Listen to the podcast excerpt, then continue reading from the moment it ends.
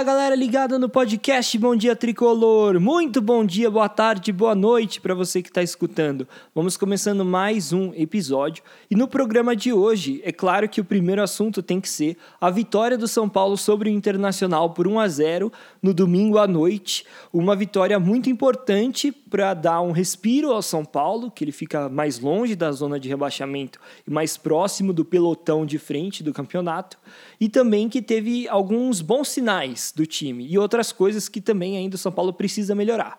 Mas então vamos falar sobre tudo isso. Comecemos sobre a atuação em si. De uma maneira geral, o São Paulo foi bem melhor do que o Internacional na partida toda. E no primeiro tempo a diferença foi ainda mais gritante. O time do Inter não criou quase nada. Aliás, no jogo todo, o Internacional teve uma chance clara de gol, que foi um chute no travessão, é, um chute de fora da área no primeiro tempo. Mas tirando isso, o time do São Paulo teve muitas chances de gols e assim, é, chances de gols claras mesmo. O São Paulo perdeu assim uma infinidade. Eu até fiz uma, uma conta aqui, eu separei que o São Paulo pelo menos teve sete chances claras de gol no jogo, além do gol do Sara, que deu início. Então, assim, foram muitas chances de gols desperdiçadas. É, claramente o jogo poderia ter sido 2 a 0 3 a 0 até 4 a 0 pela tamanha a superioridade que o São Paulo mostrou em relação ao Internacional. E eu acho que também, é claro, é importante a gente pontuar que o time do Inter fez uma partida muito ruim. Assim, começou o jogo, o São Paulo fez 1 a 0 e aí logo em seguida, toda vez que o Internacional passava para o campo de ataque, parecia que ele cruzava a linha de meio de campo, errava um passe e dava um contra-ataque ao São Paulo. Ou já dava pelo menos a bola ao São Paulo para o São Paulo começar uma jogada que sempre terminava numa boa chance de, de gol. Acho até interessante porque, de certa forma, esse jogo que o São Paulo fez contra o Inter foi parecido com o jogo que ele fez no primeiro turno, na vitória de 2 a 0 no Beira-Rio, porque também assim nos dois jogos, né, o São Paulo saiu na frente logo no início e ainda o Internacional fez uma partida muito abaixo, errando muitos passes, né? E foi bem isso dessa vez também. O Internacional jogou muito mal, né? Então essa é uma ressalva que a gente fez naquela vez no episódio e tem que fazer de novo. O São Paulo fez uma partida boa, controlou o jogo, ganhou, que era o mais importante, mas é, também é verdade que o Inter jogou muito mal. Então não dá para a gente ter muita, muito é, nível de comparação né, para ver se o time está bem ou não, sendo que o adversário fez uma partida tão abaixo. Mas uma coisa que com certeza a gente tem que ficar de olho, que chama atenção, é esse grande número de desperdício de chances claras que o São Paulo teve. Porque assim, nessa dessa vez ganhou de 1 a 0, mas você ter várias chances de gol e continuar o placar ali de 1 a 0 é perigoso, né? Com outros times, com jogadores melhores, mais decisivos, né? Você pode acabar tomando um empate. Então o São Paulo ainda está precisando matar mais os jogos. E eu acho que, é claro, parte disso é por conta da, da pressão, né? O time não está numa boa fase, né? Trocou de técnico agora, tal. Então, é, como os jogadores não estão com tanta confiança, eles acabam desperdiçando chances claras. Falando agora sobre a parte tática do jogo, o São Paulo entrou em campo com um 3-5-2, que foi algo inesperado. O time do Internacional não esperava o São Paulo com três zagueiros. Aliás, quase ninguém esperava o São Paulo com três zagueiros, já que desde que o Rogério Ceni chegou, o São Paulo jogou só no 4-4-2. Mas isso não fez o time ser menos ofensivo, não é porque colocou mais um zagueiro que ficou pior. É muito pelo contrário. Eu acho que o São Paulo joga melhor quando ele tem o Léo na zaga. E como o esquema de três zagueiros permite que o Rogério utilize o Léo na zaga, parece que o São Paulo ganha muito mais ali na saída de bola. Porque assim, vamos convenhamos aqui, né? O Arboleda não é um grande passador, então ele compromete um pouco a saída de bola. E o Miranda, apesar de ter o passe preciso, também é um cara mais lentão, então ele não dá muita dinâmica à saída. E o Léo, por outro lado, é um cara que tem muito vigor físico, tem um ótimo passe, até porque ele era lateral, né? E então ele faz com que flua muito bem o jogo do São Paulo. Inclusive no gol que o São Paulo fez, a jogada começa com uma troca de passes. O Léo toca para o Reinaldo, que toca para o Sara. Tudo ali pelo lado esquerdo e começando pelos pés do Léo, que tem, além do bom passe, né, ele tem essa coisa de avançar até o meio de campo para encostar nas outras linhas e conseguir fazer o passe. Né? Isso é uma coisa que os outros dois zagueiros do São Paulo não conseguem fazer e que faz toda a diferença para o São Paulo conseguir atacar, né? principalmente quando pega adversários fechadinhos. Bom, galera, vamos falar dos jogadores então que entraram em campo e como é que eles foram. O Volpe, que começou no gol, eu achei que, assim, ele não teve, claro, nada, não teve que fazer nada de defesa praticamente, né? nenhuma defesa difícil. Mas, cara, ele tá arriscando demais aqueles passes na saída de bola. Nesse jogo teve um que ele errou, que a bola ficou curta pro Léo, que se o Léo não tivesse esperto e fosse rápido, né, para chutar a bola pela lateral, poderia ter saído o gol de empate do Inter. Então o Volpe precisa parar de brincar, porque isso aí é coisa séria. É, na zaga, eu achei que o Léo foi o melhor zagueiro dos três. Eu já falei bastante do Léo, mas acho que vale ressaltar que, além da parte da construção do jogo, ele também foi muito bem defensivamente. Consertou essa bobagem do Volpe, que eu acabei de falar, e também tiveram alguns lances que sobrou só ele para marcar um jogador, né? Foi, assim, nem o Miranda nem a Arboleda estavam na jogada, e ele conseguiu desarmar o atacante do Inter, enfim. É, tiveram algumas jogadas de mano a mano que ele foi muito bem. Os outros dois zagueiros, o Miranda foi muito bem, ele fez vários desarmes no meio de campo, subindo para perseguir algum atacante do Inter que tinha que se deslocava, e o Arboleda foi bem, mas dos três eu achei que ele foi o pior. Não que ele tenha ido mal, mas assim, normalmente ele é um dos melhores, ele é o melhor, né, zagueiro dos três do São Paulo. E nesse jogo eu achei que ele errou algumas saídas de bola, é, também uma cabeçada que ele foi dar, a bola deu uma espirrada para trás, ficou com o atacante do Inter. Então, é uma, um jogo um pouco abaixo do Arboleda em relação ao que a gente está acostumado. No meio de campo, o Lisieiro jogou bem, é, fez ali a função dele, nada de espetacular, mas jogou bem. Né? Até deu alguns passes interessantes. E, mas acho que o que mais chamou atenção foi no finalzinho do jogo, que ele sofreu várias faltas em sequência, o que foi importante para o São Paulo, já que o Internacional estava ali rondando a área tricolor. Então, qualquer tempinho que ele ganhasse ali era preciosíssimo. E o Lisieiro fez muito bem isso. O Igor Gomes foi muito bem também no meio de campo. Eu achei que ele, ele se esforçou demais e, assim, na metade do segundo tempo foi substituído, porque de fato estava muito cansado. Mas, de maneira geral, ele melhorou desde que o Rogério Ceni chegou. E nessa partida em si, acho que vale destacar aquele passe que ele deu para o Rigoni, que o Rigoni desperdiçou, na, que ele tentou dar a cavadinha no Lomba e errou no finalzinho do primeiro tempo. Foi um passe do Igor Gomes, que mostra como ele foi, participou bastante do jogo. Só uma ressalva que eu faço que assim, em algumas outras jogadas, ele faz ele toma decisões erradas, que mostra ainda um pouco de não, imaturidade, não sei se é a palavra é certa, mas que ele precisa de um pouco mais de experiência para acertar mais. Então, por exemplo, às vezes ele corre para o lado errado, né? Ele corre para o lado onde ele não vai conseguir passar para ninguém, vai ficar isolado, cheio de marcadores. E olhando o jogo de fora, fica nítido isso, né? Comparando com outros jogadores. Mas e o Gabriel Sara no meio de campo, para mim foi o melhor jogador do São Paulo, no, no, não só do São Paulo, mas o melhor jogador em campo. O Sara jogou bem demais, ele correu muito, além do gol, é claro, que deu a, a vitória do São Paulo por 1 a 0 ele fez vários desarmes no meio de campo, puxou contra-ataque e é inacreditável como ele tem fôlego, como ele não cansa. Então, no finalzinho do jogo, né, o, o Gabriel Sara estava puxando contra-ataque sozinho para o time do São Paulo. Isso porque ele jogou os 90 minutos, né, e tiveram outros jogadores que entraram ao longo do jogo. É realmente impressionante o que o Gabriel Sara faz. Um jogador muito inteligente taticamente.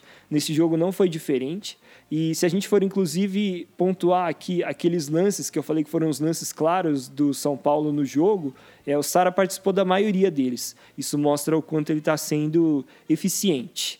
Aí as alas, que eu acabei pulando, o Reinaldo foi muito bem pelo lado esquerdo, ele colocou no bolso ali o marcador dele do Internacional, ganhou todas, criou várias é, oportunidades de gol pelo lado dele e também participou do lance do gol do Gabriel Sara. E pelo lado direito, o Orejuela achei que foi muito bem. Eu acho que ele está evoluindo, jogando cada vez melhor. Não entendi, inclusive, a substituição dele no intervalo, porque ele, ele tem um pouco mais, um pouco não, ele tem bem mais qualidade técnica do que o Igor Vinícius. Então ele consegue dialogar um pouco melhor com o Igor Gomes ali pela direita. Assim o jogo do São Paulo não fica pendendo tanto para o lado esquerdo, né? Também funciona um pouco pelo lado direito com essa troca de passes. E também na parte defensiva achei que ele não comprometeu. No ataque, o Luciano, eu achei que assim, o Luciano não chutou tanto a gol, mas o Rigoni estava mais como homem de referência e o Luciano voltando mais para armar jogadas. Mas e o Luciano faz muito bem isso, né? E fez muito bem nesse jogo. Inclusive um lance no comecinho do segundo tempo, que foi uma, uma chance desperdiçada pelo Rigoni, também surgiu de um passe do Luciano. E aí o Rigoni, o último que entrou como titular, foi muito mal, bem abaixo do que ele normalmente apresenta e desperdiçou muitos gols, errou passes, né? alguns erros de passe que deram contra-ataque para o Inter. Então, uma partida bem abaixo do argentino. Bom, em relação aos jogadores que entraram, acho que eh, a gente pode começar pelo Igor Vinícius, que foi o primeiro que entrou no lugar do Orejuela. Cara, o Igor Vinícius foi muito mal, muito mal de novo. E já é o segundo jogo seguido, né, que o Rogério Senna insiste nesse negócio de colocar o Igor Vinícius no intervalo, sendo que o Orejuela não tá mal e aí compromete, o time piora depois que o Igor Vinícius entra. Porque assim, ele entrou muito mal na parte defensiva, deixou um buraco ali, várias vezes não prestou atenção que o Edenilson estava caindo por ali. E, e além disso, errou muitos passes. Tiveram alguns contra-ataques que é, ele, ele ia participar do contra-ataque, ele puxa o contra-ataque e toca a bola errada, daí bola do Internacional. Então, assim, Igor Vinícius, para mim, tem que ser reserva do Orejuela nesse momento, está jogando mal. É verdade que ele já teve alguns momentos melhores com a camisa do São Paulo, mas nesse momento está bem mal. Nesse jogo foi bem mal, inclusive.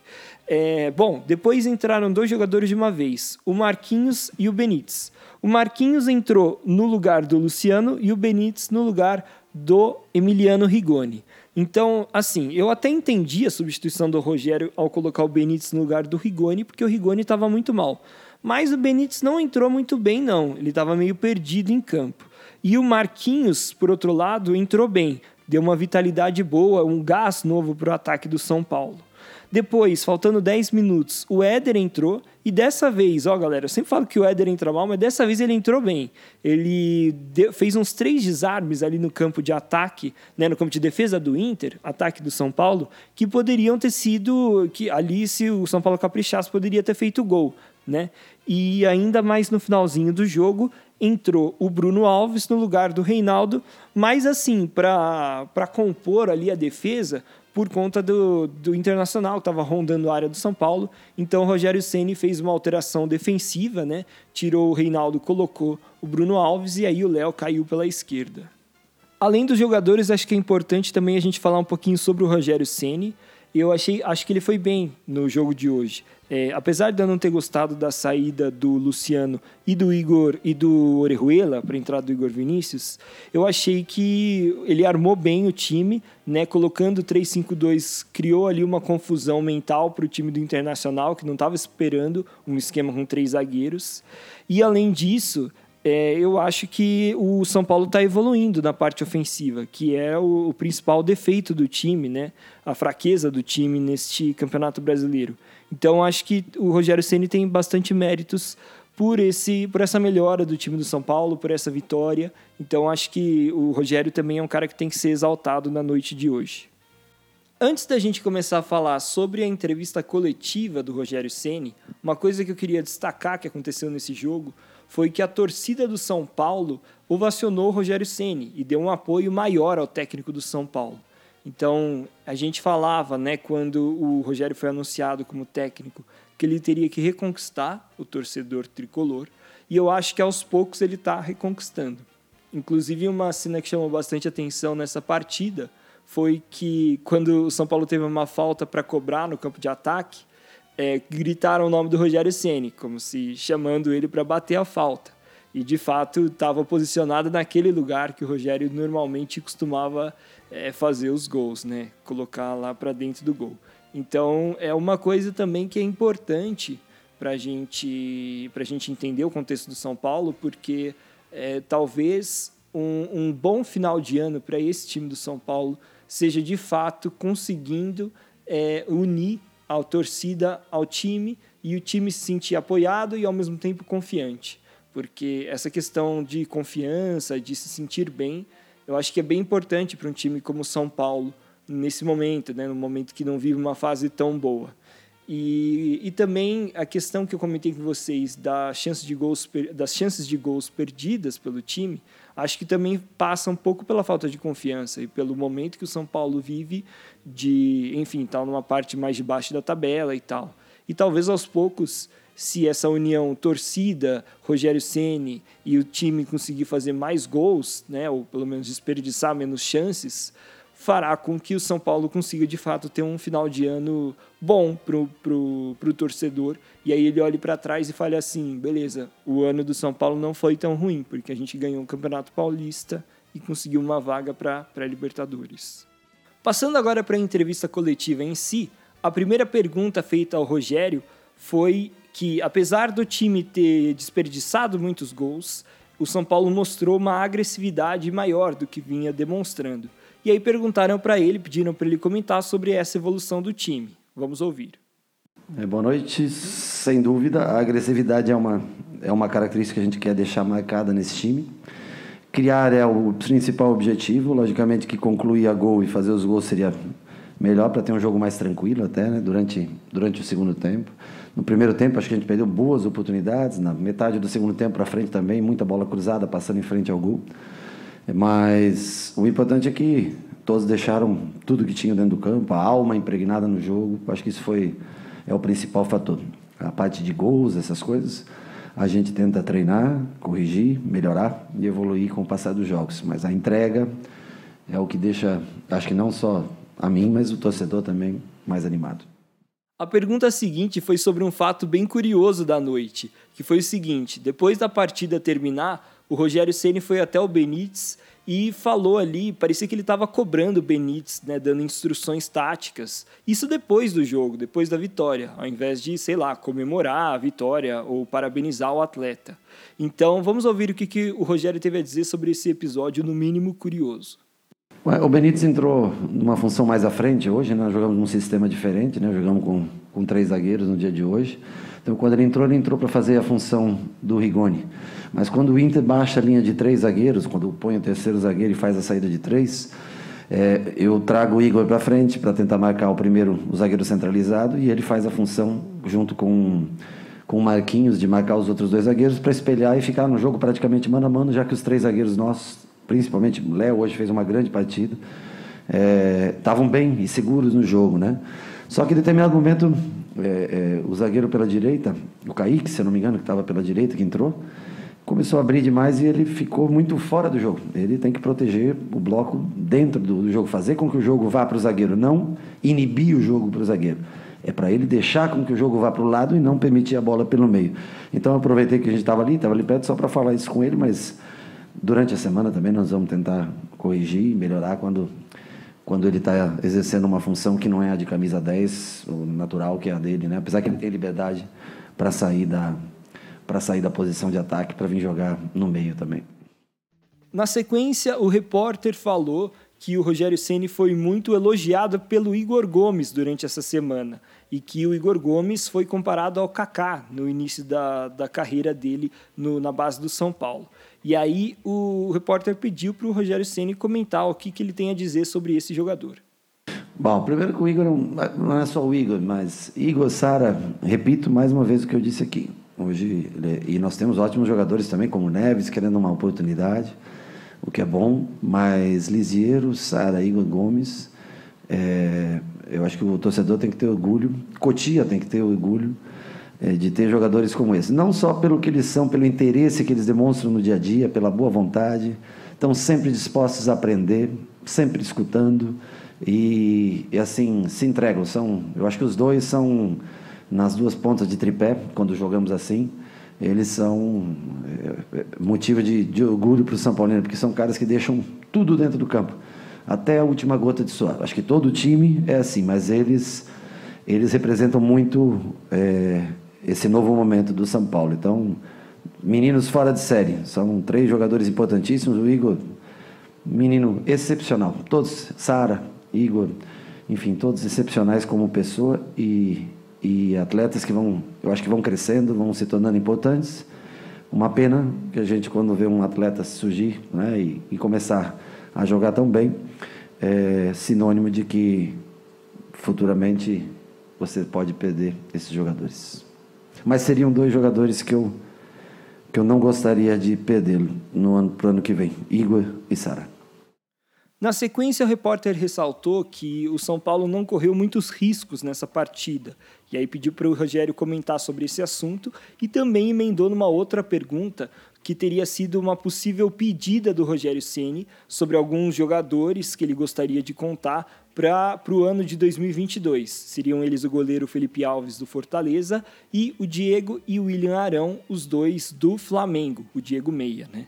E aí o Rogério Ceni respondeu o seguinte: Acho que nós, nós, nós perdemos muitos gols, acho que nós criamos muito e poderíamos ter saído do primeiro tempo já com o jogo praticamente é, é definido, mas gostei do todo, como produziu de uma forma geral, sim. É, é, eu acho que o time teve, teve muita alma hoje. Acho que o torcedor também tem feito a diferença, cada vez mais presente aqui no Morumbi, mesmo numa tarde de noite de chuva, um pouco de frio, mas a voz da arquibancada, ela acho que ecoa pelo, pelo, pelo coração, pela alma de cada atleta e faz com que eles se transformem é, dentro do campo. Com relação aos jogadores que você citou, tanto Arão, Diego e Felipe, Felipe Alves. Alves, três ótimos profissionais que eu trabalhei, caras assim que eu tenho no mais alto conceito, fariam bem a qualquer equipe no Brasil. Mas em momento algum foi solicitada a direção, porque eu sei o momento que o São Paulo atravessa. Talvez o torcedor não saiba o momento de dificuldade, a verdade, sim, todo, né? é, o tamanho do, da, da situação que, que, o São Paulo se encontra. Então, nós vamos ao mercado, provavelmente, quando for, no ano que vem. Não começamos ainda a conversar sobre isso, sobre nenhum jogador, mas nós não temos condições de trazer jogadores é, desse nível, principalmente jogadores que estão bem no Flamengo. Um deles né, jogando todos os jogos no Flamengo, o Diego também, muito importante. Quer dizer, jogadores que eu, que eu tenho maior admiração e tive o maior prazer em poder trabalhar, os três que você citou mas momentaneamente nós não temos condições de ter jogadores, não só eles, mas como outros jogadores nesse patamar. Nós vamos atrás de jogadores mais jovens, depois no futuro, porque tem algumas saídas já confirmadas, né? E, e a gente precisa se reforçar, logicamente, para o ano que vem. Mas dentro das possibilidades financeiras do clube. Nós temos que diminuir folha salarial e fazer com que o São Paulo volte a, a ter, vida, a ter vida própria para o futuro. Na sequência, o repórter salientou que o Internacional foi pego de surpresa quando o São Paulo usou o esquema com três zagueiros. E aí o repórter foi direto. Rogério, por que, que você usou o 3-5-2? Bom, primeiro que o Léo vem treinando muito bem, me corta o coração deixá-lo fora. Segundo que eu não tenho Caleri na frente, obviamente eu tenho que jogar com o Rigoni. Rigoni não tem bola aérea. O Inter é uma equipe forte na bola aérea, apesar da, da, da ausência do Dourado, que é um bom cabeceador mas tem nos seus dois zagueiros, tem nos seus dois volantes que jogaram hoje acima de 1,80m. Tinha no Yuri Alberto, que eu achei que jogaria também acima de 1,80m. Quando eu preparei a equipe, tinha o Moisés, eu não sabia que não jogaria também acima de 1,80m. Então eu precisava levantar um pouco a altura do time. Nós já sofremos gol contra o Bragantino na bola parada. Com a ausência do Caleri, eu precisava de um jogador na bola aérea. E o Léo era a melhor opção que nós tínhamos para essa bola aérea, para manter um, um, uma, uma certa força defensiva e até ofensiva, tentando fazer gols. Então, uma dessas foi, foi a altura, e a outra porque o Léo merecia uma oportunidade, porque ele já vinha jogando bem, jogou, jogou comigo muito bem quando estreou, e eu queria botar ele para jogar essa partida, é, calhou pela altura que a gente precisava poder jogar com ele. E acho que fizemos bem. E é natural também que seja uma surpresa, porque eu não tinha jogado dessa maneira, mas eles também têm uma memória do que já jogavam, né, com três zagueiros. A única coisa que nós arriscamos bastante hoje, jogando praticamente num mano a mano atrás, mas são três bons zagueiros, dá para dá poder arriscar. O último repórter deu aquele gancho para o Rogério Senna tentar elevar ou melhorar a autoestima dele dentro do clube. Falou assim: Rogério, você chegou aqui no Morumbi, cumprimentou o mascote, foi saudado pela torcida. O que, que representa para você estar aqui no Morumbi? E o Rogério falou o seguinte: ah, São Paulo, Morumbi, mesmo que não seja quarta-feira, mas era um domingo à noite, né? Eu sempre falo que as quarta-feiras à noite no Morumbi de Libertadores são sempre especiais. Eu acho que é, um, é um, uma vitória que que nos ainda dá chances de, de sonhar em poder botar o São Paulo numa pré-Libertadores, brigar por um oitavo, nono lugar, que se tornou o objetivo do clube diante das condições, diante do que aconteceu nessa temporada. Sabemos que é difícil chegar nessa posição, temos jogos complicados pela frente, mas estar no Morumbi para mim é sempre especial. Eu a minha vida como garoto foi aqui, morando aqui, a minha vida como atleta toda jogada aqui, poder estar tá, tá novamente aí, ao lado de jogadores que têm comprometimento, como esses caras estão tendo, para mim é, para mim é sempre um, um prazer muito grande. Bom, pessoal, com esse resultado, o São Paulo conseguiu melhorar a sua posição na tabela do, de classificação do Brasileirão. Agora ele é o 11 colocado. Ainda não conseguiu chegar entre os 10 primeiros, mas está na busca. E o São Paulo sempre na busca de conseguir isso. E nesse momento, que eu acho que é interessante a gente ressaltar, é que o São Paulo está a 7 pontos da zona de rebaixamento e se a gente considerar um possível G9, ele estaria apenas um ponto do G9, porque ele, é, o América está na frente dele, é o décimo com 38, e o Atlético Goianiense, que é o nono, também tem 38. Então, o São Paulo está mais próximo da, do, do, objetivo bom, que seria é, conseguir uma pré-Libertadores, do que o objetivo mais menos desejado pelo torcedor, que seria simplesmente escapar do rebaixamento. Então, uma boa notícia para o torcedor de São Paulo, porque abrindo sete pontos para a zona de rebaixamento, São Paulo consegue encaminhar a sua permanência na Série A. Né? Então, o torcedor, é claro, que tem como um dos maiores motivos de orgulho o time nunca ter sido rebaixado, é, pode, vai poder ficar mais um ano tranquilo, é, porque o time, provavelmente, eu estou aqui, claro, não vou cravar, mas muito provavelmente ele não vai ser rebaixado depois de abrir essa vantagem considerável para o Z4.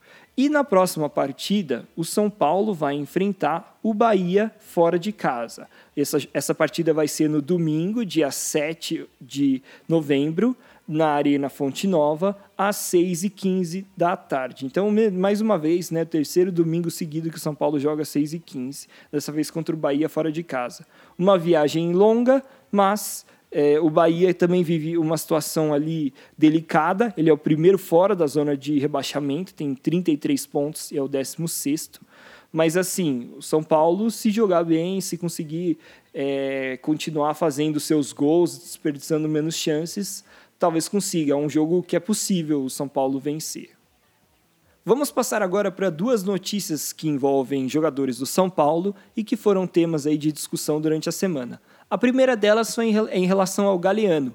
O Galeano, jogador paraguaio das categorias de base, que sofreu uma lesão no tornozelo e não joga no São Paulo alguns, alguns dias por conta disso. É, foi constatado que a lesão era mais grave do que se pensava e ele teve que passar por uma cirurgia. E por conta disso, o Galeano provavelmente não vai mais jogar pelo São Paulo até o final do ano e provavelmente nunca mais vai jogar pelo São Paulo. Porque é o seguinte: o contrato dele termina no final de 2021. Então, existia já uma expectativa para definir se o, o, o, contrato do Galeano seria renovado ou não. Mas com essa ausência dele né, em vários jogos aí na reta final de temporada, é possível que ele não tenha seu contrato renovado. Não porque ele é um jogador ruim, ou na verdade ele é um jogador muito esforçado, não é excelente, mas eu acho que ele é até é um jogador útil. Mas tem a questão dele ser paraguaio, e pelo fato de ser paraguaio, ele conta como um estrangeiro dentro do elenco do São Paulo, que já tem muitos estrangeiros. E a gente sabe que existe aquele limite de número de estrangeiros para atuarem é, numa partida ou para serem relacionados numa partida, tanto no Campeonato Brasileiro quanto na Copa do Brasil. Então, talvez não faça sentido mais o Galeano continuar. É, eu acho que, no máximo, é, se houver muito interesse do Galeano e do São Paulo também, eles consigam chegar num acordo para que o paraguaio tenha o seu empréstimo renovado por mais um tempo. Porque assim, o Galeano pertence a um time paraguaio e está emprestado ao São Paulo. Para comprar, em definitivo, o Galeano, o São Paulo teria que desembolsar é, um pouco mais de um milhão de reais, se eu não me engano. E, mas assim, o São Paulo não vai gastar essa grana agora. Então eu acho que a única solução para ele permanecer no tricolor seria de fato o, o prolongamento do vínculo de empréstimo dele com o tricolor. A outra notícia que foi bastante repercutida também foi que o diretor do Juventude disse que o São Paulo vendeu o Paulinho Boia ao The Metalist. Porque é o seguinte, a gente já tinha falado que o Paulinho Boia tinha recebido uma proposta para jogar na Ucrânia, no The Metalist, e a gente, mas depois o São Paulo não, não falou nada, assim, não falou nada oficialmente, né? Não, não disse que o Paulinho foi vendido e tal. Mas agora o Juventude anunciou que o Paulinho Boia não vai mais jogar, justamente porque o São Paulo o negociou com o time ucraniano. Provavelmente o tricolor ainda não anunciou o fechamento desse negócio por uma questão contratual, né? É muito provável que o Paulinho não tenha assinado ainda com o time da Ucrânia, mas se realmente foi concretizado, né, concretizada a venda do Paulinho Boia, eu acho que foi um ótimo negócio, como eu falei para vocês. O Paulinho não é um jogador excelente, é, é, é claro que uh, o número oferecido, né, 1,8 milhões de euros, o milhão de euro, é, não é tão alto, mas por outro lado também o Paulinho Boia não é um excelente jogador e já tem 23 anos, o que desvaloriza um pouco a venda do atleta. Então acho que vai ser importante e é um marco também importante para essa diretoria do São Paulo, porque é a primeira venda que ela consegue fazer. Né? Ela já tinha comprado muitos jogadores, mas não tinha vendido nenhum. Então, a partir de agora, vamos ver se a diretoria consegue engatar outras, é, outras negociações do time do São Paulo. Bom, galera, eram essas todas as informações que eu queria passar para vocês no episódio de hoje. Muito obrigado por escutarem. Não se esqueçam de se inscrever no podcast Bom Dia Tricolor no seu agregador de podcast e também se inscrever no canal do YouTube, onde você também pode escutar o podcast Bom Dia Tricolor. É só procurar lá, podcast Bom Dia Tricolor. E todos esses é, você pode encontrar também no link que está na descrição da página do Instagram, que é o bom dia, arroba Bom Dia Tricolor. Só entrar lá, entra no link, você já vê todas as opções. Se você escuta no Spotify, no Google Podcasts, né, no Apple Podcasts ou no YouTube, você encontra lá todos os links para acessar da maneira mais fácil possível. Muito obrigado por escutarem, galera, e até a próxima.